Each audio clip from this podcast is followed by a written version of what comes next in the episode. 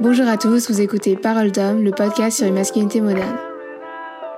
Cette semaine, je reçois Bon du goût, un jeune homme de 25 ans. Avec lui, nous allons parler de son coming out, de dyslexie et de phobie scolaire. Bonne écoute.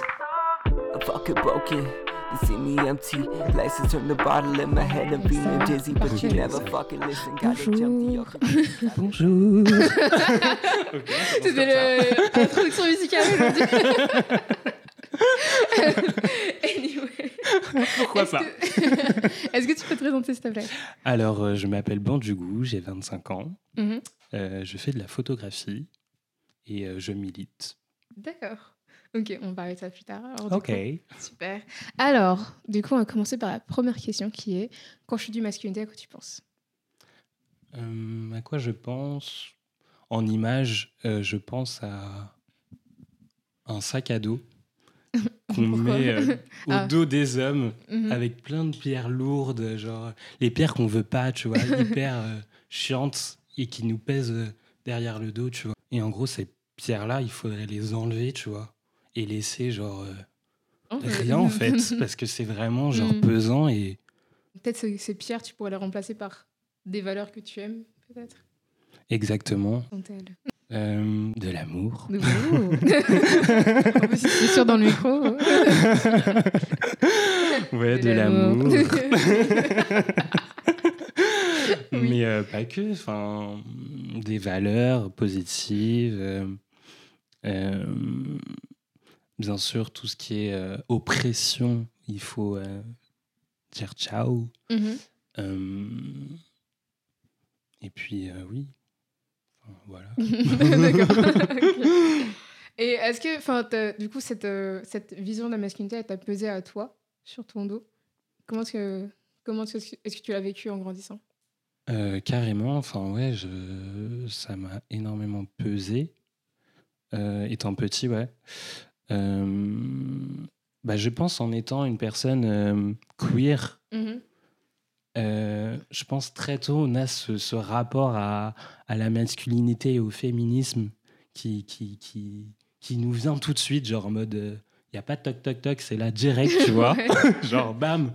Et euh, tout de suite on est confronté euh, à ces questions là et donc euh, à- au- même vis-à-vis des autres qui nous demandent euh, alors euh, t'es une fille t'es un garçon enfin tu vois Ah. il y a ce truc là genre en mode euh, ce qu'on renvoie ce qu'on dégage parce que moi j'étais assez efféminé étant petit voire très efféminé et donc je renvoyais quelque chose de perturbant tu vois pour les autres ça avait du mal à passer, tu vois. Et Mhm. donc, j'ai eu du mal à construire cette féminité qui était en moi et en même temps l'assumer tout en ayant cette masculinité qui est en moi aussi.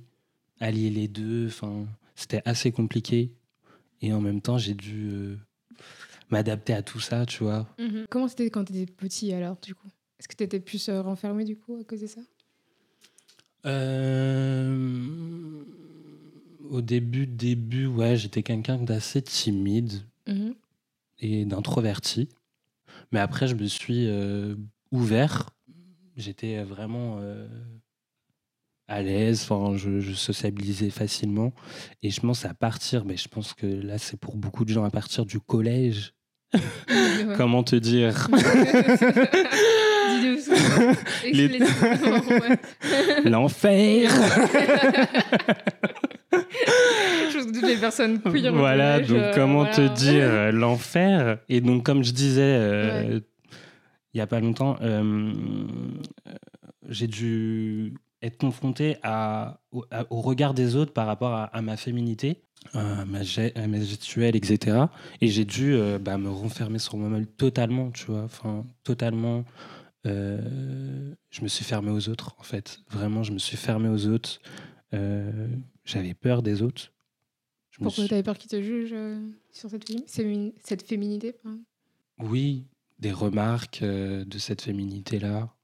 Et en gros, je l'ai un peu euh, tué, cette féminité-là qui était en moi. Et ouais, je me suis renfermé euh, dans ma petite grotte. euh. L'adolescent. Ouais, voilà. Du coup, t'avais des remarques de ta famille ou de tes amis principalement tu... Principalement, je pense, de mes amis, des gens que je connais pas, des inconnus. Mais ma famille, bizarrement, non.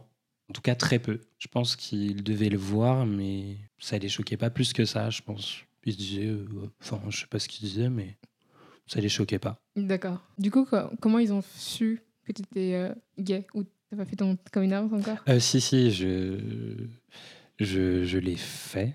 Alors, pas tout le monde. Oui.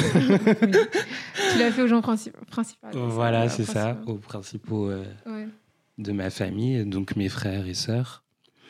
Euh, ma mère le sait pas, mais Ah. pour euh, une autre X raison, mais euh, elle le sait pas encore.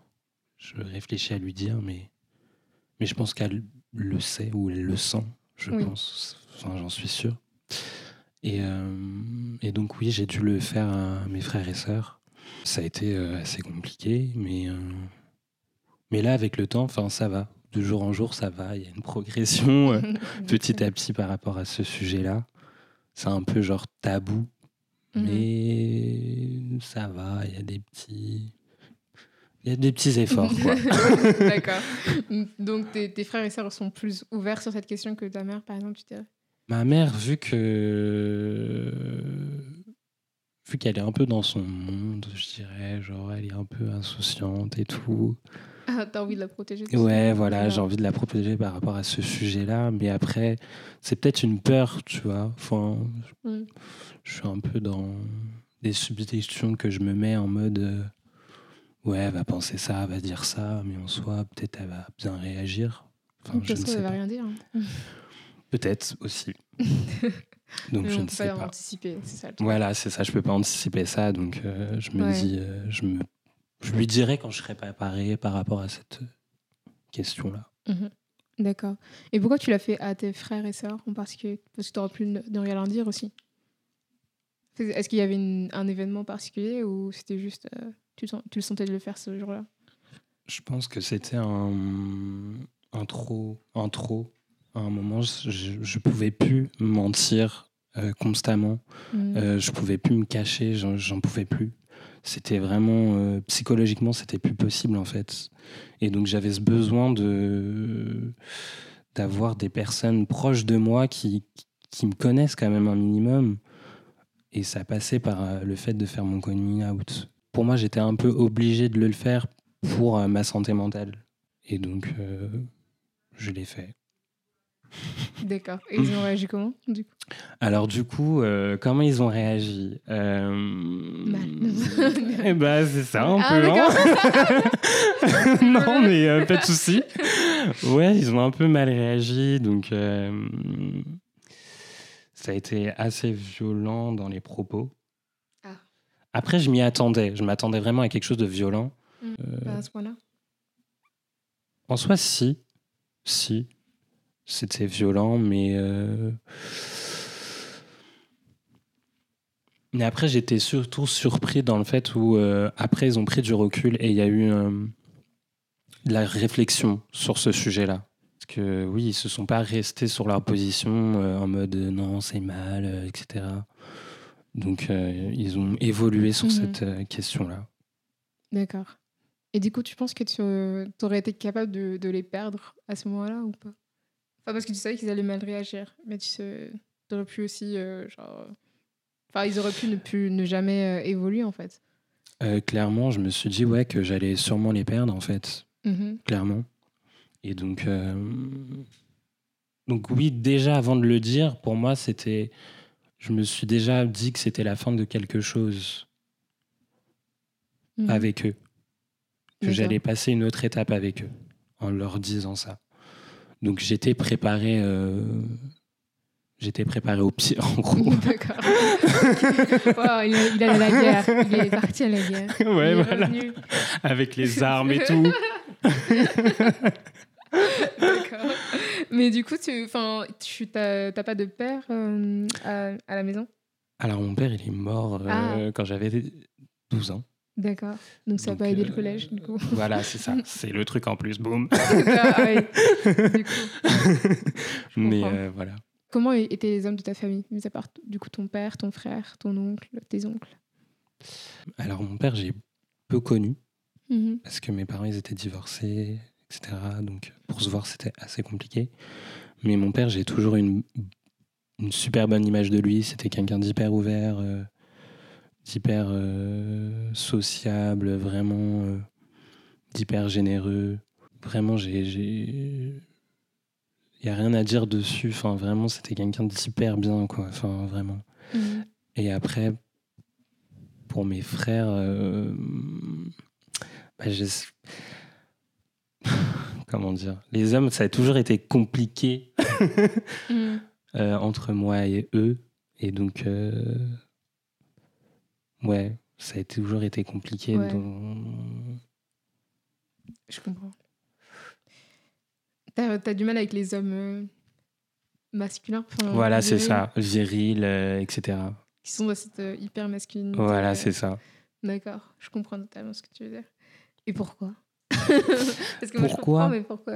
Comment tu Hmm, Pourquoi? Parce que je trouve qu'ils sont dans une position hyper Mhm.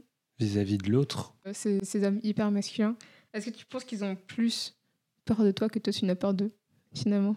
Hmm. Ouais, parce que forcément, je renvoie un truc qui déstabilise, tu Ouais, vois. ouais. Donc, euh, Pour eux, c'est juste un moyen de- d'autodéfense, tu vois. De Sûrement. dire, euh, ouais. Ouais, de rejeter clairement. cette euh, féminité. clairement. euh, Bah, c'est ça qui se passe aussi au collège, où on Mhm. renvoie quelque chose euh, qui dérange, surtout euh, à cet âge-là. Enfin, les, les garçons, ils sont en mode euh, pff, laisse tomber. Enfin, c'est un concours de ah ouais, baby ah non, mais c'est- ridicule. c'est ridicule en vrai. Parce que, genre, Ouais, on y pense, on se dit, mais. de la virilité chez un enfant de 14 ans, c'est pas Ah non, mais euh, c'est. Oh là là. ça, ça fait pas de sens hein, concrètement. mais bon. Ah non, mais. Et donc, euh, ouais, c'est. Et je fuis ça. Dès que je. enfin, Ouais. Maintenant, ça va un peu mieux. J'arrive à me. à m'accrocher face à ça. Mhm. Mais à un moment, enfin, je voyais un groupe d'hommes, euh, c'était mort. Enfin, je, je voulais pas sociabiliser avec eux. Enfin, Ouais. quelqu'un qui venait me voir, euh, un homme qui venait me voir, je, je voulais pas. Enfin, j'étais fermé à, à tout ça. Euh, parce que j'étais dans cette optique où, ouais, de max- masculinité toxique, hyper Mhm. euh, oppressante. D'accord. Et du coup, j'imagine que tu as eu beaucoup d'amis filles. Puisque eu- Exactement, exactement, D'accord. exactement. Je me suis, euh, Toujours sociabiliser avec les filles. voilà, c'est ça, c'est ça. Qu'on a, vu voir des hommes queer, je dirais. c'est très, rare qu'on ait des hommes queer qui se soient. qui aient des, des, des forts cercles d'hommes autour Hmm, d'eux, tu vois. ouais, c'est vrai. Et- Ou ils se sont sentis à l'aise. hein, entre eux. pardon, ouais. Mais sinon, euh, ouais, sentir à l'aise, ouais, dans. ce- Ouais, je. Ou les gens n'étaient pas majoritairement queer non plus. Voilà, je tiens à rajouter que c'était, enfin, si c'est des cercles d'hommes euh, hétérosexuels, du coup. Où ils se sont pas sentis rejetés ou. euh, Hmm, Enfin, c'est rare. ouais, c'est très rare. Ouais. On va rien rajouter pour les Oui. hommes. Les hommes, les hommes aussi feront leur euh, conclusion sur Mhm, cette euh, vraiment. remarque. Parce que euh, il n'y a rien à dire. Et du coup, on va revenir sur toi quand tu étais petit. D'accord. Euh, quel est, enfin, est-ce que tu avais un modèle de masculinité? Hors de ceux qui étaient oppressifs, du coup, ou qui étaient oppressifs pour toi en fait, peu importe. Bah justement, quand je j'y pense à cette question, je me dis ouais, j'a- j'avais vraiment pas de repère masculin, mais vraiment pas du tout. Parce que donc ouais, comme je t'ai dit, j'ai perdu mon père très tôt. Mes frères, bah j'ai, enfin, j'ai jamais été proche d'eux, clairement. Ça peut être fictionnel aussi. Ça peut être genre un personnage de dessin animé ou un truc du genre. Euh, ouais, après, bah après, j'aime bien les les mangas, Mhm. mais euh, me dire que, enfin, la question c'est est-ce qu'ils m'ont inspiré, etc. Non, mais qu'est-ce que t'as- est-ce que tu avais un, un modèle euh, quand tu étais petit, quoi? Quel- Quelqu'un qui te ouais, que t'admirais, on va dire. Tu Non, je disais, vais pas euh, dire un personnage de manga. Si tu, si tu peux. Il y a plein de gens qui disent euh, Super- Superman, Spiderman, des trucs comme ça. hein. Ok. On s'en fout. Enfin, je dirais. Dis-nous tout. je dirais Chopper dans One Ah. Piece. Pourquoi Pourquoi pas? Pour- pour- Pourquoi? Dis-nous- Euh, pourquoi? Explique pourquoi? Euh, je sais pas, j'ai toujours euh, bien aimé ce, ce personnage tout mignon. En plus, il, il voulait être médecin. Et moi, j'avais fait des études d'infirmier à l'époque. Donc Mhm. euh, voilà. D'accord. C'était pas. Euh, D'accord. Pas grave. ok. Et du coup, t'as pas de modèle maintenant qui t'inspire d'homme ah si, là, si, quand même. Dans le milieu militant, il y en a énormément. Politiquement aussi, beaucoup de, de, de- Est-ce que t'as des noms? Euh, des noms euh, de politiciens euh, africains, par exemple, qui. M'ont- qui, m'ont beaucoup inspiré. Thomas Sankara, par exemple. Euh, Et du coup, tu disais que t'étais militant aussi sur le oui. on the side. du coup, euh, est-ce que tu penses que le militantisme t'a aidé à, à te libérer, toi en tant que personne, en tant qu'homme, en tant que en tant qu'homme noir euh, dans cette société française? Clairement. Mais clairement. Bah, c'est là où on, on- on remet euh, tout en question. On se pose constamment des questions par Mhm. rapport à la société, par rapport à qui on est. Constamment, c'est remis en question. Et, euh, et c'est là où on se questionne et c'est hyper enrichissant de- d'être dans le milieu militant parce que on se questionne par rapport à tout. On, on remet tout le temps les choses en question et c'est hyper enrichissant. Donc oui, ça a été largement un plus. Ce qui m'a aidé aussi, c'est la photo, qui m'a aussi euh, ouvert par rapport vraiment au monde et à ma vision des choses. Vraiment, la photo, ça a été vraiment euh, la chose qui m'a vraiment propulsé euh, euh, par rapport à, à toutes ces questions-là, etc. Ça m'a vraiment aidé. Mhm. Mais euh, après, ouais, je me suis ouvert au milieu militant et ça m'a aussi ouvert pas mal de, de questionnements sur moi-même et en profondeur. Mhm. Et lesquels, par exemple? Euh, justement sur euh, qui j'étais, euh, mon identité, sur des questions euh, que je me posais pas forcément, euh, euh, sur la façon d'être en noir en France. Enfin, moi, je me suis très tard posé cette question-là. Enfin, je me suis toujours senti noir, mais le fait de, de, de, de, de se poser des questions par rapport à, à- notre ressenti, à, à notre vécu, etc., à ce qu'on on projette sur nous, toutes euh, les oppressions qu'on a sur nous, etc. Du coup, t'es engagé dans quelle, euh, enfin, quelle association, par exemple? Enfin, Pour quelle cause tu milites?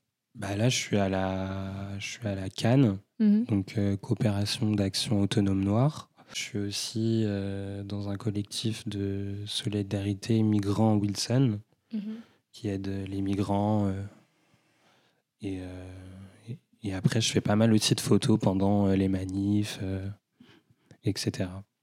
Du coup, on va, on va passer sur un autre sujet qui est complètement différent. On va parler de, de beauté et de corps. D'accord.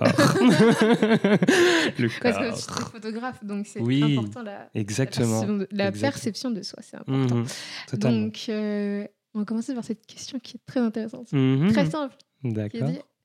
Est-ce que tu te trouves beau? Oh, est-ce que je me trouve beau? Oui, je me trouve beau. Et je pense, enfin, je pense même que c'est un acte politique de se trouver beau en tant que personne racisée. Je Ouais. dirais même que c'est important. Certes, c'est pas, c'est un long processus. Il faut, il faut un long travail, mais il faut passer par ce processus de se trouver beau. Et euh, c'est hyper important. Vraiment, c'est hyper important. Mais moi, je me trouve clairement beau. hein. Mhm. clairement. Ah, je sais. Bon, Mais- il y a quelques années, tu m'aurais dit ça, j'aurais Ouais. dit non. Mais Mhm. avec euh, toutes ces questions que je me Ouais. pose, etc., sur euh, même mon rapport à la photo, quand j'ai découvert la photo, j'ai aussi posé. Mhm. Et donc, ça m'a permis aussi d'être à l'aise avec mon corps, de, de pouvoir m'exprimer avec mon corps, de pouvoir dire quelque chose et d'être euh, d'être euh, présent en tant que corps noir dans cet espace-là, tu vois, Mhm. qui est hyper important de, de saisir l'espace. Ouais, je comprends totalement. Et tu, euh, c'était quoi le processus pour toi pour arriver à ce point-là de- d'acceptation de soi? Le processus, euh, il a été long, hein, parce que vraiment, euh, que étant jeune, vraiment, je, je, je ne m'aimais pas, clairement, je ne m'aimais pas du tout. J'étais hyper maigre, j'étais hyper squelettique. Euh, enfin, je me détestais de A à Z, vraiment. euh. Et je pense qu'il m'a aidé, c'est d'être. euh, C'est d'être entouré de bonnes personnes aussi Mhm. de bonnes personnes qui m'ont qui m'ont valorisé, qui m'ont oui, qui m'ont valorisé, qui m'ont soutenu quand on, quand on a nos moments de doute par Ouais. rapport à On à se notre sait. physique. Donc voilà et donc euh, et comme j'ai dit c'est vraiment passé par la, par la photo et je pense l'art est hyper euh, hyper enfin ça aide vachement par rapport à, à, à notre corps et à, à la représentation de notre corps ça peut être par la photo par la danse aussi Mhm. Je pense que la danse aussi, c'est hyper, euh, hyper intéressant de passer par la danse et, et de, de dompter son corps. Voilà, voilà, merci. Mais euh, oui, donc je pense que l'art est vraiment, euh, a été vraiment un, un, un, un- un acte. libérateur. oui, voilà, libérateur. Je perds mes mots. Tout va bien. Si beau que- C'est si beau, je suis tellement plein d'émotions que voilà. non, mais je comprends. Mais du coup, toi, ça te complexait d'être aussi mince quand t'étais enfant? Ouais, j'étais hyper. euh, Ouais. Mais après, je recevais pas mal de réflexions par rapport à ça aussi. Ouais. Et, euh, et aussi, c'est par rapport aussi à la représentation qu'on a Mhm. en tant que personne noire. Enfin, on n'a pas. hein. Enfin, quand j'étais petit, enfin, bon, à part les, les, les Américains, tu vois, mais Ouais. en France, euh, Il n'y en avait pas. enfin, voilà, enfin, il y en avait pas. À moins que c'était, enfin, c'était des, c'était des hommes euh, noirs baraqués souvent, donc euh, Ouais. hyper masculin. Oui, voilà. Donc, euh, non, C'est pas du tout. on n'est pas ensemble. on n'est pas ensemble. Carrément. Ok. Bon, bon, c'est- ça le Ça le mérite d'être clair. Euh, D'accord. Et du coup, maintenant, tu dirais que tu acceptes co- complètement ton corps. Ouais, C'est totalement. un acte euh, radical, Ouais. politique. Exactement. Et même pour moi, enfin, Ouais. pour moi, oui, j'accepte totalement mon corps. Mm. Mm. Mais c'est vrai qu'en en grandissant en tant que personne de couleur, c'est c'est difficile de euh, d'apprécier son corps. Déjà en tant que personne, c'est difficile. Déjà. En oui. plus, sur, pour certaines personnes, euh, quand t'es quand t'es une femme, c'est difficile Ouais, encore, plus. Et Ouais, encore oui. plus, tu rajoutes ça à toutes les dynamiques de race, donc c'est encore plus. euh, Ouais, C'est compliqué. Plusieurs couches, plusieurs couches, plusieurs couches, ça Mm. fait que, ouais. Mais en plus, c'est dur à le faire comprendre aux autres. Tu, tu vois ce que je veux dire? Mm.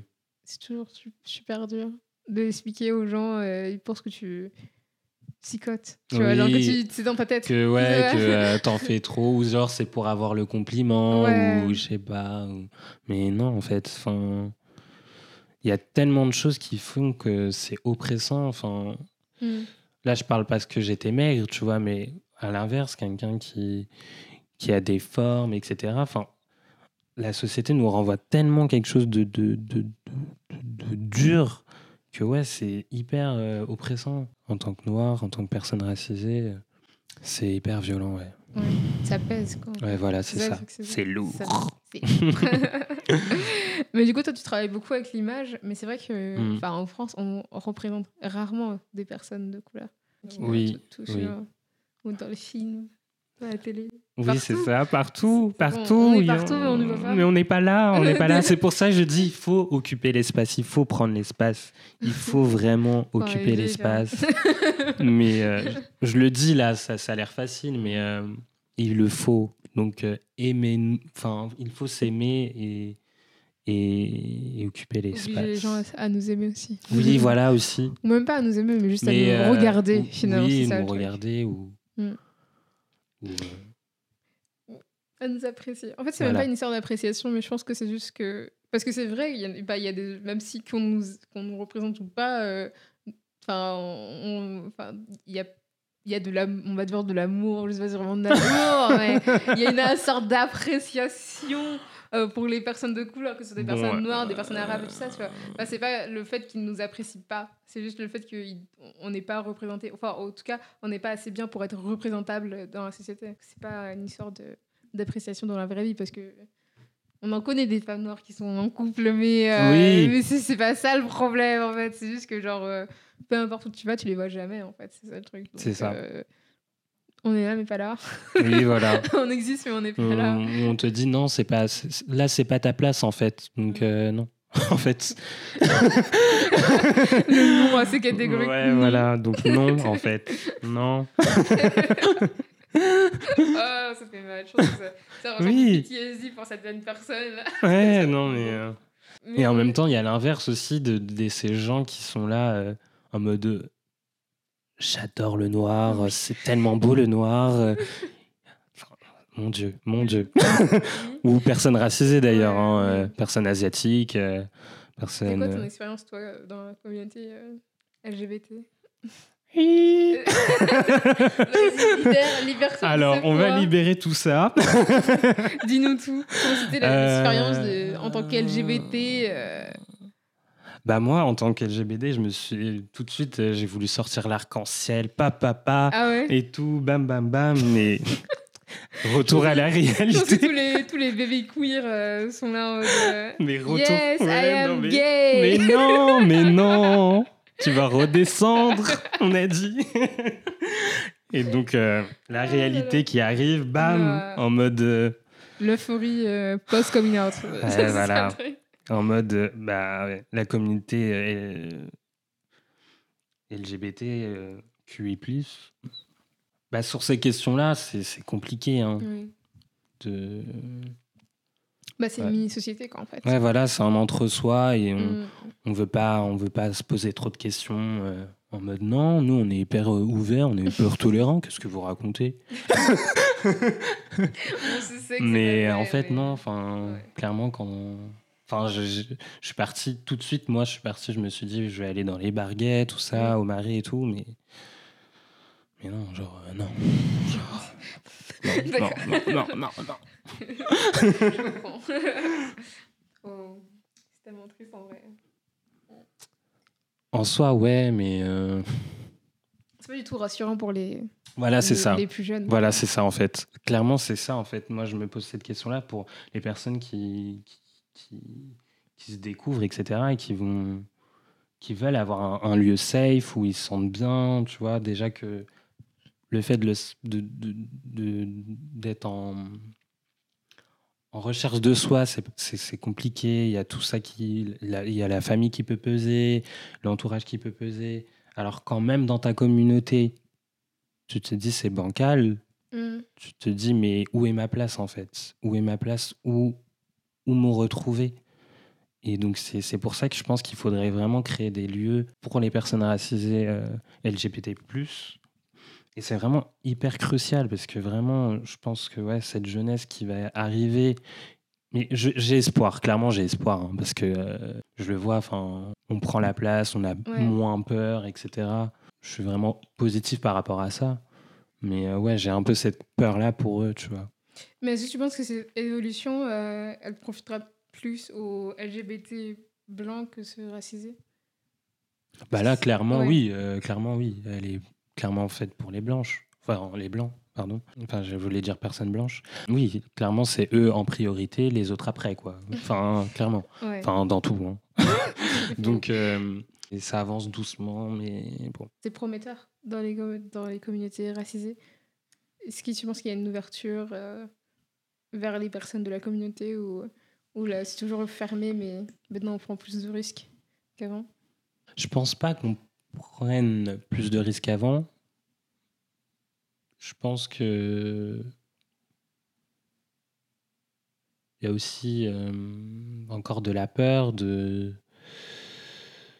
et aussi, on a, enfin, faut aussi s'auto-gérer, tu vois, mmh. construire, tu vois, par nous-mêmes, en fait. Et c'est ça qui est vachement handicapant. Parce que, ouais, de se dire, ouais, qu'il faut créer quelque chose à nous, mais vraiment d'à part, sans vraiment s'allier euh, à ce qui existe déjà, tu vois. Et c'est vraiment compliqué. Et... Parce que forcément, il y a aussi cette problématique des personnes racisées qui veulent pas forcément euh, être outées ou tu vois. Enfin, c'est pas la même chose, je pense, de d'être blanc, oui, et d'être une personne racisée parce que clairement, euh, ouais, il y a tout un. Pour les personnes blanches, il y a toute une facilité. De toute façon, c'est dynamique qu'on peut le revoir partout dans la société, finalement. Avec les blancs, les femmes.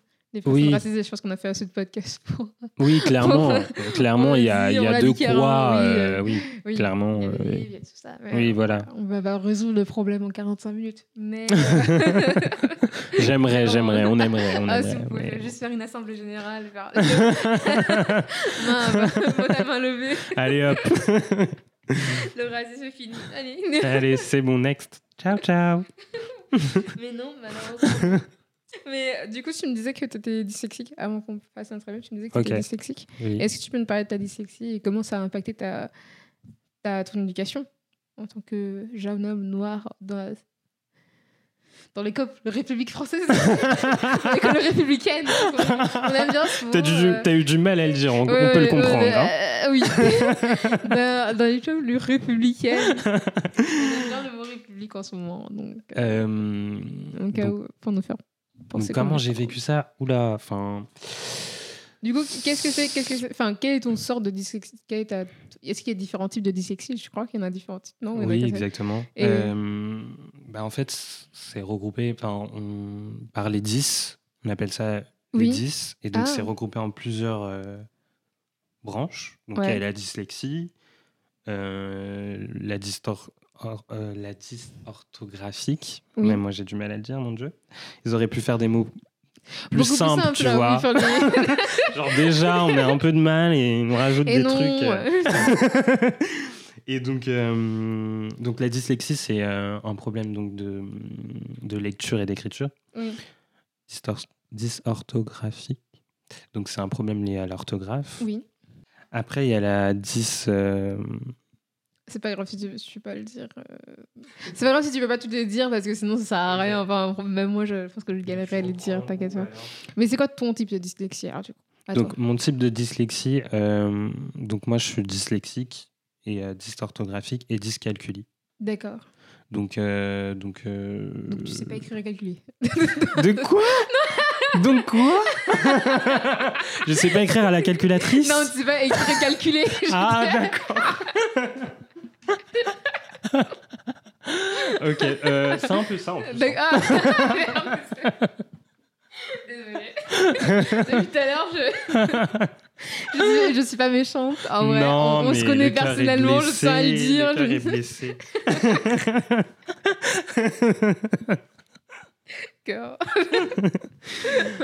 Donc, Du coup, euh, explique-nous. Donc, Sérieusement, ouais. ce que c'est. donc sérieusement, euh, la, donc, la dyslexie, donc, euh, qui regroupe aussi la euh, dysorthographie, euh, donc c'est un problème donc, de lecture, donc de lecture et d'écriture.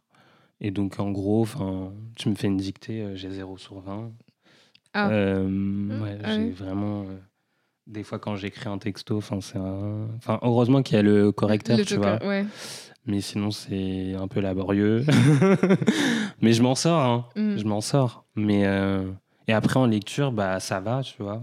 Mais. euh, Mais au début, quand, quand Mm. j'étais plus jeune, Ouais. euh, j'ai appris à lire très tard comparé aux autres, tu vois. Et donc, j'ai j'ai cette phobie de lire en public, À voix haute. hein. à voix haute. J'ai cette phobie-là. la. Mais moi, c'est extrême Ouais. dans le sens où un jeu de société, j'y joue pas. à ce, À ce point- à ce point-là. Non, en vrai, eh, je te juge pas. qu'il y a- eh, je te juge pas, mais il y en a certains où je le ferais pas non plus. hein. Je, il- de, non. De quoi? Non, il y, a des- il y, a, il y a des jeux de société, moi je te juge pas non plus. Je, il genre, des- je galère tellement, tellement, tellement, tellement pour lire, mais je ne, je ne juge pas. Ah, toi aussi, t'aimes pas Je- lire à... ok. Non, c'est pas que je l'aime pas, mais genre, je galère littéralement pour lire. Genre, je, Ok. prends- je, je ne sais pas lire à voix haute. Ah, je suis un. Je, je le dis à chaque fois qu'il faut. Genre, je fais, je ne sais pas lire. Ok, d'accord. Ah, tu dis ça. Genre, Ok, je ne sais bam. pas lire, merci. Je ne sais pas lire. Laissez-moi tranquille. Genre, non. non, mais je te jure, en plus, non, c'est vrai, tu vois, genre. euh, je- Ok, donc tu me comprends. Peut-être qu'il y a un petit truc derrière. Je ne sais pas. Je donc je ne vais pas m'auto-diagnostiquer dans le délire, mais. Et voilà. non, mais moi, ouais, c'est ouais, pareil. Donc, euh, ouais, je lire à haute voix, etc. C'est Ouais. vraiment pas possible. Genre, euh, vraiment. Mais est-ce que tu peux faire des discours à haute voix? Oui, D'accord. des discours à haute voix, oui, oui. Genre si tu te prépares et tout. Oui, oui, si je me prépare et tout. Après, je peux lire une phrase, tu vois, mais genre, lire un vrai truc. Genre- faire la lecture là de, Ouais, aux enfants. genre, euh, euh, Ouais, non. Là, je, suis- je suis dans le mal, tu vois. Alors c'est juste euh, Joe et a- Oui, voilà, même un truc simple, je, je peux pas tellement. euh, Mais ça, c'est dû à. À l'école. à l'école. Je suis tombé sur une instit, mais pff, vraiment, de toute façon, l'école, système a, a, a changé, hein, franchement, parce Oui. que pff, Les profs, tout. ouais, le les profs, pff, même en tant que personne racisée, enfin, Je ça va pas. Moins de patience avec toi. Si t'étais un petit garçon. Clairement, clairement, parce que je- au CP, Mhm. je, je- donc je suis arrivé au CP. Enfin, au maternel, de toute façon, on- enfin voilà, on apprend les couleurs, enfin ça Oui, va, on tu vois. apprend. Mais après gar- la garderie. Ouais, voilà, donc ça va, tu vois. ouais. Mais après, quand je suis arrivé au CP, bah, je suis tombé sur euh, une enseignante. euh. Tu vois, c'est les enseignantes, je sais pas si tu as eu ça, genre les enseignantes avec les, les tabliers et tout, là. Oui. Oui. Et donc, euh, c'était, ouais, elle était en tablier et tout, je, je me souviens très bien. Et, euh, Pitié, c'est, les mecs. euh, et euh, elle me traitait, mais vraiment comme. euh, parce que vraiment, j'avais vraiment des grosses difficultés. mhm. Et je pense qu'elle elle le prenait pas en compte. Enfin, elle, elle pensait que j'étais juste un abruti, tu vois. Oui. Parce que euh, je comprenais pas. Enfin, les consignes, j'avais du mal à Mhm. comprendre. euh, la lecture, enfin, c'était pas possible. Et sa méthode ne me convenait pas, tu vois. Bah oui. Et donc, euh, et elle, elle était vraiment dans l'optique où j'étais vraiment un idiot, tu vois. Ce qui est débile, lui, que c'est une prof. euh, Donc elle doit savoir qu'il y a des élèves en difficulté, non? Alors après aussi, c'est parce que aussi la dyslexie, ça a été pris en compte en France en 2005. D'accord. que récemment, tu vois. Donc, euh, il y a aussi cette problématique-là, aussi, euh, du fait qu'avant, bah, il n'y avait rien, en fait. Il n'y avait rien. C'était pas pris en charge. Donc, euh, donc on était un peu les enfants délaissés par rapport à ça, tu vois. Et donc après, euh, j'ai quand même réussi à passer en CE1. Je ne sais pas comment, sachant que je ne savais toujours pas lire. Mais après, je suis tombé sur un prof. euh, je pense qu'il venait récemment d'être prof. Et, euh, et tout de suite, il a décelé euh, ma dyslexie, tout de suite. Mhm. Et euh, waouh, ça a été un prof hyper là, présent. J'en ai pas eu beaucoup profs comme ça, je tiens à le dire. Genre vraiment, c'était un prof exceptionnel. Et, et donc, il a pris un rendez-vous avec ma mère. Je suis parti voir une orthophoniste, etc. Il a, il a tout fait et tout. Enfin, vraiment, il n'y a rien à dire. J'ai un rapport à l'éducation nationale, vraiment. ouais. Et donc, euh, et c'est pour revenir, le fait de mon traumatisme de la lecture, c'était Ouais. en CM1, Mhm.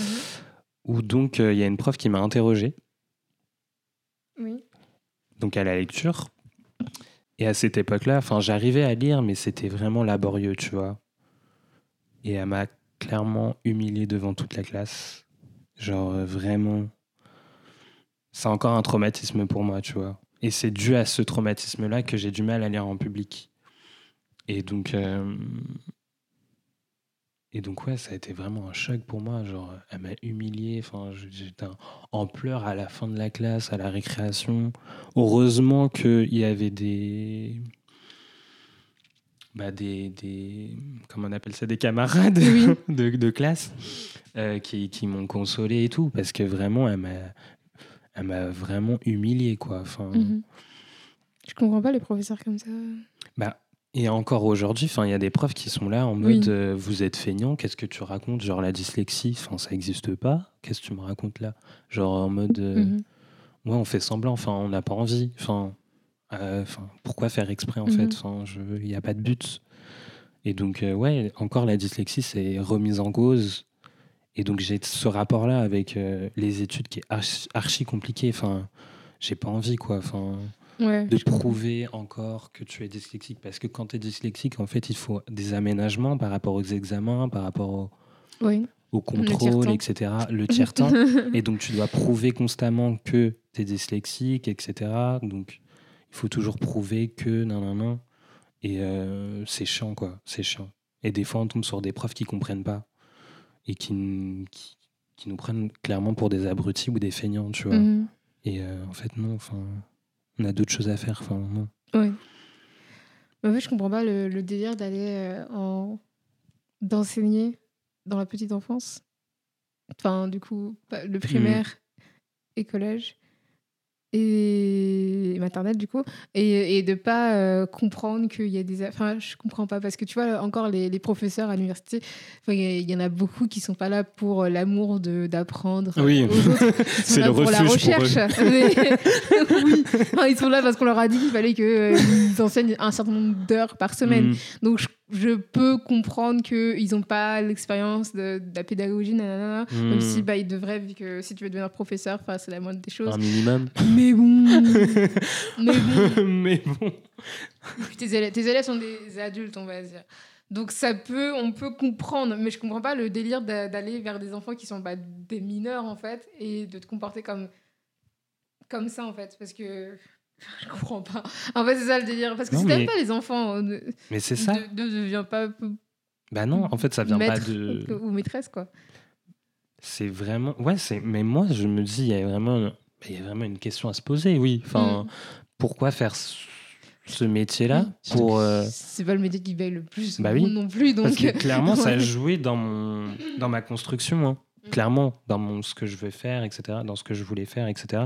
Ça a joué. Enfin, en tombant sur des preuves comme ça, ça a joué. Et euh, de la phobie scolaire, etc. Enfin, moi, j'avais vraiment une phobie scolaire. hein. Mm. Enfin, il y a des cours, j'y allais pas, parce que surtout les cours de français, quand je savais qu'il y avait un texte à lire, etc. Enfin, je fuyais. Parce que vraiment, euh, ouais, c'est, je sais pas pourquoi ils font ce taf-là. Enfin, je, mais Mm. moi, je me pose des questions. Je sais pas. Parce que oui, il y en a, ils sont là, ils font leur cours et puis euh, basta, quoi. Mais, mais en fait, non, en fait, le but. c'est pour ça que quand je, quand je vois un cours, je vois. Enfin, moi, tout de suite, je vois les enseignants qui sont, on va dire, bons. Dans le sens où euh, un bon enseignant, c'est un, un enseignant qui, qui arrive à porter son cours, mais à tous ses élèves, tu vois. Il n'y en a Mhm. pas un qui va être délaissé sous prétexte qu'il va ralentir le cours. Parce que des fois, il y a ça, en fait. Il y a ces profs-là qui doivent suivre euh, le rythme, être, euh, être à jour dans, ce qui, dans le programme. Et donc, euh, bah, les autres qui, veulent, Mm. qui ont du mal, etc., ils sont délaissés. Surtout que genre j'ai jamais fini le programme une seule fois de ma vie. Donc, ah ouais, euh, donc euh, ouais, tu vois. donc à quoi bon Enfin, euh, au pire, il vaut mieux qu'on ait trois quarts des, des connaissances et qu'on soit euh, tous à jour que qu'on ait fini euh, tout le truc et qu'on soit genre tous à la ramasse. Ça sert absolument à rien Non, mais finalement. ouais, c'est ouais. non, mais c'est pour ça que clairement qu'il faut revoir. euh, Faut tout revoir. Ouais, faut revoir. euh, ouais. Mais est-ce que après euh, ce, diagnostic, est-ce que tu as pu euh, avoir euh, bénéficié de l'aide genre d'une AVS ou un truc du genre? Alors, faut savoir que en primaire, j'ai eu euh, une euh, orthophoniste. Et après, en fait, j'ai déménagé. Et après, je n'ai pas eu de suivi. Ah. Je n'ai plus de suivi Pourquoi? Euh, parce que ma mère, euh, elle n'a pas relancé. elle a pas relancé. Et moi, j'étais. Enfin, moi, je, enfin, je calculais pas. Et donc, euh, Donc, j'ai pas repris. oui, voilà. Enfin, et donc, et donc, ça fait que moi, j'ai tout de suite en fait caché ma dyslexie parce que j'ai, bah, je suis tombé sur cette prof qui m'avait humilié, genre. Oui. Et donc tout de suite, je me suis dit, faut que je cache. Donc j'ai, pendant toute ma scolarité, enfin surtout au collège, bah ça a été euh, bah, de l'absentéisme. Ou sinon, bah, quand je venais, euh, je prenais pas mes lunettes Mm. pour éviter et euh, éviter euh, bah, d'être, de passer à la lecture, etc. Enfin de lire. Et donc j'ai voulu camoufler tout ça, tu vois. Donc euh, j'ai pas passé, je suis pas passé par des aides, etc. Et après au lycée, par contre, là, euh, j'ai compris. Enfin, j'ai compris. Je me suis, je me suis plus euh, questionné par rapport à tout ça et ça m'a permis de. D'avoir l'aide nécessaire. Voilà, d'avoir le tiers-temps, etc. Et, euh, et d'assumer ma dyslexie, entre guillemets. Ouais. Tu vois. De dire, ouais, je suis dyslexique et puis qu'est-ce qu'on peut faire, tu vois. Oui. D'aller voir directement le prof et qu'est-ce qu'on peut faire. Bah, surtout que c'est pas si. euh, C'est pas si. Enfin, c'est pas si honteux, on va dire, d'être dyslexique. Enfin, je sais pas. Tu sais, je pense qu'il y a des, des- des maladies Oui, enfin, oui. plus graves sans vouloir dédramatiser la Oui. hein, évidemment. Mais genre, je pense que je pense que c'est plus. euh, comment dire? C'est plus. euh, je sais pas comment, je sais pas comment l'articuler, mais je trouve que la dyslexie est une maladie, enfin est une maladie assez gérable dans le sens où, enfin à moins que ce soit très très grave où tu as besoin d'une AVS tout le temps, Non. mais genre le plus souvent tu as juste besoin d'un tiers temps. C'est ça Voilà, le truc qu'on te c'est- demande et de la et en- patience. Voilà, c'est ça. De, de- mais on va dire le minimum un tiers temps. tu vois. Voilà, un Et tiers du temps. coup, je me dis, mais est-ce que c'est si compliqué Genre, l'aménagement est pas si compliqué que ça. En genre. soi, non. Généralement, c'est juste genre un quart d'heure de plus. Bah, sur, une... Ouais, sur une heure, ça fait un- un quart d'heure. Oui. Enfin, Et est-ce que c'est si dur que ça à aménager? Bah Enfin, non. Je comprends pas, tu vois. Et même vois. pendant le cours, euh, stopper le prof, dire euh, là, euh, est-ce que vous pouvez pas dicter plus doucement ou prendre les cours euh, avec un, un camarade, etc. Enfin, ouais, Oui. c'est en soi, c'est pas compliqué les C'est. Action Back Continuum, enfin, c'est pas comme si t'avais Bah genre oui. un, un fauteuil roulant euh, à... Eh oui, c'est c'est ça. Il y, a- rien de et même même, même le fauteuil roulant. Enfin, le Oui, prof, il a rien à dire en fait. Enfin, je c'est sais ça. pas. Enfin, enfin. Mais c'est juste que, genre, pour ton problème qui est, pas, euh, qui est important pour toi, évidemment, mais qui est pas si contraignant, il veut même pas faire un petit effort. Alors, j'imagine même pas pour les gens qui sont complètement. euh, Oui, voilà. Par exemple, qui sont sourds, euh, enfin, malentendants, pardon, excusez-moi, ou, euh, ou malvoyants, ou handicapés, quoi. Enfin, c'est. Bah, c'est pour ça que maintenant, on fait tout en, en sorte de faire en sorte que l'éducation bah, ne soit plus inclusive. Pourquoi?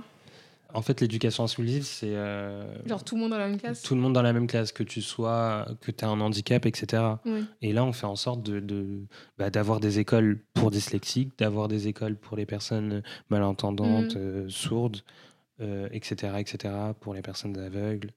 Enfin, ça a Ouais. pas de- enfin, ça a du sens, mais je veux dire, si une personne se sent à même d'être dans une école ou dans une école lambda, bah, Mhm. c'est son choix en fait, et il faut s'adapter. Enfin, moi, je suis clairement pour euh, l'éducation inclusive où, euh, où si euh, on peut, bah, enfin, c'est même pas on peut, enfin, il y a juste à s'adapter et, et c'est tout. Y a, et en plus, on peut avoir des aménagements euh, avec une auxiliaire de vie, enfin, scolaire, pardon. Oui. Et donc, enfin, il y a rien à dire en fait. C'est pour ça que ça n'a pas de sens en soi. Ça a vraiment pas de En fait, sens. c'est juste révoltant à quel point ça. c'est- Les gens sont dénigrés de cette manière. Là, en Bah, fait. C'est surtout qu'aussi que les profs, hein, ils sont même pas formés sur ces questions-là. hein. Non, je évidemment. pense. C'est ça le truc. En fait, on te forme à, à gérer, on va dire, 30, enfin, 30-40% des élèves, alors que les autres, ben, tu mets les personnes qui sont en situation de handicap, les personnes qui sont malentendantes, malvoyantes, les personnes qui sont dyslexiques, les gens qui, ont, euh, qui sont autistes ou euh, dans le spectre de, de l'autisme. Enfin, Mhm. tu enlèves toutes les personnes qui sont pas euh, normales avec Oui, des, avec des très gros gros guillemets. Et du coup, bah, finalement, ça, ça te laisse avec une grosse partie des gens qui sont pas, euh, on va dire, adaptés au, au système euh, de- scolaire euh, de base, on va dire. Mm. Et du coup, et, de, plus en- de pire en pire si tu vas dans des, tout ce qui est ZEP ou je ne sais pas quelle autre appellation. a Ouais, c'est ça, la ZEP. de- Ouais, mais il y a d'autres appellations. Je- je- Ah, d'accord. Il y a d'autres, euh, il y a d'autres mots pour euh, dé- définir ce genre de. Parce qu'il y a différents degrés de, de, de S euh, dans, dans la- dans l'éducation nationale. Donc en plus, moi j'étais en ZEP. hein, donc, Bah, euh, donc- Genre, vraiment, on vous a dit, vous vous débrouillez. les moyens, on les a jamais vus, hein, je tiens à le dire. Parce qu'en ZEP, soi-disant, il y a plus de moyens, en fait. Oui. Mais euh, non. Mais euh, mais de toute façon, l'éducation euh, nationale, c'est représentatif, de la société. Toutes les oppressions, on les revoit, en Mhm. fait, dans, dans, dans, dans l'éducation nationale. C'est Oui. lié. euh, donc, euh, L'éducation n'était pas faite pour nous, on va dire. C'est pas fait pour, pas fait pour les femmes, c'est pas fait pour voilà, les personnes de couleur. Donc, euh, Mm. enfin, on n'est pas à notre place, en fait. C'est ça le truc. C'est Ouais. ce qu'il faut se dire pour essayer de comprendre. Après, ça veut pas dire que c'est supportable, mais c'est juste que c'est c'est comme ça, c'est la réalité. Mm. mais il faut changer. Il faut changer. Ouais, il le faut. Il le Mais faut. voilà. Le. Mais euh, il y avait une euh, jeune femme sur Twitter, je n'ai pas encore regardé sa vidéo, mais qui expliquait, enfin, elle avait fait un, un thread, mais euh, en gros, parce qu'il y avait une jeune femme euh, qui était cadre en, chez Zalando ou un truc du genre, qui a décidé de, de lâcher son métier pour devenir prof de maths Ok. en, en ZEP. du coup. Ah ouais. Et du coup, c'est pour ça, en fait, genre, de plus en plus, on prend des gens qui sont absolument pas qualifiés ni C'est au niveau pédagogique ou euh, au niveau euh, bah, du programme, juste le programme comme ça. Et on va les mettre en ZEP. Et du coup, tu vas te retrouver avec des profs qui savent pas gérer une classe, ni gérer le programme. Et du coup, tu vas être là. Mais en gros, c'est juste envoyer des gens pas, li- pas qualifiés Dans des endroits où- Clairement. où ça manque énormément de gens qualifiés. C'est juste un, un cercle de, de, de la. Enfin, En plus- la merde, quoi. En fait, Enfin, genre. quand tu me dis ça, je pense à une prof, mais vraiment. C'était une petite jeune et tout. euh, Elle était prof d'SVT, mais Ouais. je me suis dit, mais qu'est-ce qu'elle fait là, en fait? Non, Ça on- se voit qu'elle avait pas les outils pour, en fait. Mm. Clairement, elle était toute timide. euh, En fait, ils mettent des jeunes profs, or qu'il faudrait pas mettre ces jeunes profs-là, en ça fait. dépend, ça dépend si t'as les. Oui, les compétences, les- les mais pas je veux dire, le comment dire? Le caractère pour aussi. Mais après je pense qu'il y a beaucoup enfin moi personnellement j'ai fait une licence de lettres. Hmm, tu peux enseigner avec une licence de lettres.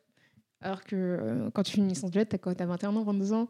Enfin c'est tu vois ce que je veux dire? Mm. tu peux. Après c'est pas très pas très légal mais tu peux quand même le faire tu vois.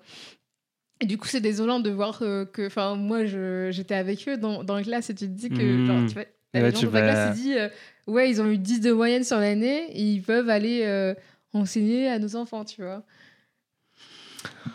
c'est ça. hein. C'est- ouais, tout un bizarre, système. euh, ouais. ouais. Oui, c'est ça. le Avec les contractuels aussi, c'est un peu. euh, Oui, les bon. profs qui n'ont même pas leur diplôme ou Mais je sais oui, pas ça, quoi. Donc, euh, Et bien sûr qu'ils se retrouvent dans les zones. euh, oui. Dans les, les zones où plus on compliquées, On s'en fout ou- avec euh, des gros guillemets aussi. voilà. Donc, euh, ouais, L'éducation, en général, ça me- Vraiment. Oui. je fuis l'éducation. je fuis, je fuis. J'aimerais la fuir aussi, mais non. Comment J'aimerais la fuir aussi, mais je ne peux pas. Ouais, on est Je un peu suis obligé hein, je si suis on veut. dans le ouais. système. Je ne veux En soi, faut- oui, en soi, c'est ça aussi. Ouais. On est obligé d'être un peu quand même dans ce système-là pour, Oui. euh, pour s'en sortir. Ouais. Bon, moi, après, je suis passé par la photo, mais. euh, Mm. Bon, on est là pour le diplôme. voilà, c'est ça. Bon, donnez-moi le diplôme, après, ciao, pas- ok une vocation. euh. On va conclure le podcast avec cette dernière question qui est une chose que toutes les femmes devraient savoir sur les hommes selon toi. S'il y a un truc à savoir Waouh, sur The vous, question. Euh, sur vous, messieurs. Moi, je dis franchement qu'elles perdent pas leur temps, en fait. Il n'y a rien à savoir. franchement, euh, On en revient au fait. Les Ouais. hétéros ne, ne perdez pas votre temps. temps. Non, mais vraiment. Oh, Il n'y c'est a rien à triste. savoir. Voilà ma réponse. Pas de temps à perdre. Il n'y a pas de temps à perdre, en vrai. Oui. Franchement. euh, Mais c'est dur de pas perdre du temps. hmm. Parce que tu t'attaches un minimum. Non? Dans quel sens tu veux dire ça? Bah, euh, je trouve qu'on. Je... Alors, c'est juste mon, a- mon avis, tu vois, mais je trouve que on se... si tu suis. euh, Enfin, je... je sais pas comment t'expliquer, mais c'est juste que le fait que tu n'aies jamais été dans une relation hétérosexuelle rend, cette con- rend cette conversation un peu compliquée, tu vois. D'accord. Mais je suis tout Mais- oui. hein. mais euh, mais c'est juste que genre, je- enfin c'est compliqué d'être enfin je- moi je suis tout à fait d'accord on ne devrait pas perdre notre temps avec euh, avec les hommes. Mais c'est juste que c'est dur de pas euh, être pris dans cette euh, euh, de cette romantisation de la bâtardise de, de certains hommes. Ok, Tu vois d'accord. je, je trouve qu'on accepte, on accepte beaucoup de choses, tu vois, en tant que femme, de se dire, euh, pour pas paraître, peut-être pas paraître méchante, mais tu vois ce que je veux dire? Genre, faut Ouais, pas, genre dur ou. pour toujours être, il faut toujours être compréhensive avec Je les vois. hommes, alors qu'ils sont pas forcément compréhensifs avec nous, tu vois. Mais parce qu'ils ont quelque chose. euh, Pour eux, ils ont quelque chose à perdre, en fait. Je pense. Oui. Et donc, euh, forcément, ils sont là euh, à résister, genre non. euh, Mm. Ouais. Alors que, comme j'ai dit au début, c'est plus un poids qu'autre chose. Mm. Et ils devraient s'en s'en libérer. Tout à fait. Ça, ça coule de source, mais pour eux, c'est encore un truc en mode Mm. on nous impose ça, non, on n'en veut Ouais. pas. Mais après, je trouve que c'est. On est en train de faire un débat sur ta ça va juste, ça juste ton fait, là. Mais euh, je trouve que ça fait. Enfin, je trouve que cette- ce comportement euh, des, des hommes, et il n'y a pas que moi qui le dis, hein, je- vous écouterez les, précédents podcasts, il y a des gens qui l'ont dit, d'autres- hommes qui l'ont dit. Cette Ok. phrase a été brevetée par des hommes hétérosexuels. Euh, je suis un peu. Euh, mais mais c'est vrai que genre ce comportement un peu euh, en mode sur en tension avec la masculinité la féminité nanana je trouve que ça enfin la masculinité fragile te mène inévitablement à avoir des comportements bah, pas masculins du coup à être hyper lâche en fait ce qui est pas du tout une qualité euh, Oui, Non. chez un enfin Chez un- n'importe qui mais chez un homme c'est d'autant plus euh, comment oui, dire euh, lâche quoi. oui enfin être un lâche pas- tu vois genre de, de, de faire le mec tout le temps sauf quand il faut prendre ses, Ouais, responsabilités c'est. Ça n'a pas de sens. make it make sense Genre, je vois exactement ce que tu veux dire. ça n'a pas dis, de sens mais- messieurs ça n'a pas de sens Au moment où il faut, genre, t'es pas là, genre, pourquoi? Le mec il a des couilles ah, genre, t'es pas ici Mais genre. pas là, genre. euh, Genre, Pourquoi? mais ça, ça, ça fait pas de sens et du coup ça, ça vous enfin pour du coup pour les hommes enfin juste ne faites pas ça enfin des fois euh, juste dites les choses comme elles doivent être. Dites. Ouais, dire les choses comme elles devraient être pour les hommes. pour les hommes pour les femmes aussi hein. après il y a plein de, de femmes qui sont euh, très pas, pas très bonnes en communication. Je pense que les gens en général devraient améliorer leur euh, leur euh, communication skills. Oui, mais voilà en Tout général passe par la communication. mais voilà. Mais du coup du coup oui je suis d'accord pour les femmes ne perdez pas votre temps. Ça sert à rien. Et si un homme il y a un truc la youtubeuse Charlie Danger elle avait dit euh, une fois en Mhm. story pour une fois que- qu'elle parlait d'amour elle parlait d'amour pour une fois. Et elle avait dit s'il y a pas s'il y a des doutes c'est qu'il y en a pas S'il y a quoi s'il y a des doutes c'est qu'il n'y en a pas D'accord. en gros si vous êtes là euh, est-ce qu'il m'aime est-ce qu'il m'aime pas est-ce qu'il m'aime est-ce qu'il m'aime Ouais, pas c'est que. ce gars il vous aime pas Non, en fait je suis désolée Mm. il y a- c'est juste que Retour à la Voilà. réalité. non, c'est- c'est c'est- c'est dur au début, mais c'est assez libérateur de dire, bah écoute, euh, s'il fait pas l'effort, c'est pas un problème chez toi, mais c'est juste, ben cette personne n'est pas si intéressée par toi que ça, et tu faut juste bah, passer à une personne qui est intéressée par toi. Enfin, je pense qu'on mérite tous. euh, Bah oui, faut pas perdre son une temps. personne. Bah oui, euh, qui nous mérite, etc. Tout le monde, bien sûr. donc je- tout le monde. Enfin, tout, tout le monde. monde. Les gens bienveillants. Oui, euh, voilà. Bah, moi, je, moi, je suis dans la team. euh, les gens nuls ensemble. Voilà, Donc ils se exactement. méritent, ils se Mais méritent en fait, c'est genre ça, en entre fait. eux. Oui. Genre tu, tu- Faites un groupe, un collectif, ensemble, les je suis gens. une personne casse-couille. Voilà, exactement. Les homophobes, les... tout ça, là. Entre Non, vous. voilà, ça, ça sert à rien de, de complexer. Tu, tu diras, eh ben, la prochaine fois, cette personne sera très heureuse avec une personne qui cassera autant les couilles qu'elle te casse les couilles en ce moment. Ils seront très heureux ensemble à se casser les couilles mutuellement. Et toi, tu iras avec une personne qui ne te casse pas les couilles. Parce que moi, je, je suis pas du tout dans le délire en mode tout le monde est bon, tout le monde est gentil. Non. Non, bah non. c'est c'est hyper pas réaliste mais c'est juste qu'il y a des gens ils sont très bien ils se, ils sont ils aiment être malheureux laisse-les être malheureux avec d'autres personnes qui aiment être malheureuses et euh, genre envie ta vie de gens heureux euh, dehors tu vois genre Exactement. c'est Exactement. c'est un peu plus réaliste pour moi c'est un peu plus euh, genre réconfortant que euh, de Clairement. se dire euh, parce que parce qu'en soi si tout le monde est bon pourquoi cette personne ne t'a pas aimé? Voilà donc on en revient à ton point euh, ne perdez pas de temps Oui, ne perdez pas de temps et, et allez vers les valeurs sûres. C'est pas la peine de, de perdre du temps à essayer. Ou... qui sont les valeurs sûres Alors, les valeurs sûres, bah, moi je les cherche d'ailleurs. Donc, euh, non, il y en a, il y en a, mais euh, pour vous, les valeurs sûres. Mais euh, qui sont les valeurs sûres? Bah, c'est pas part, grave si t'as pas, si t'as pas le. Bah, à part si dans le ton- milieu militant, Ouais.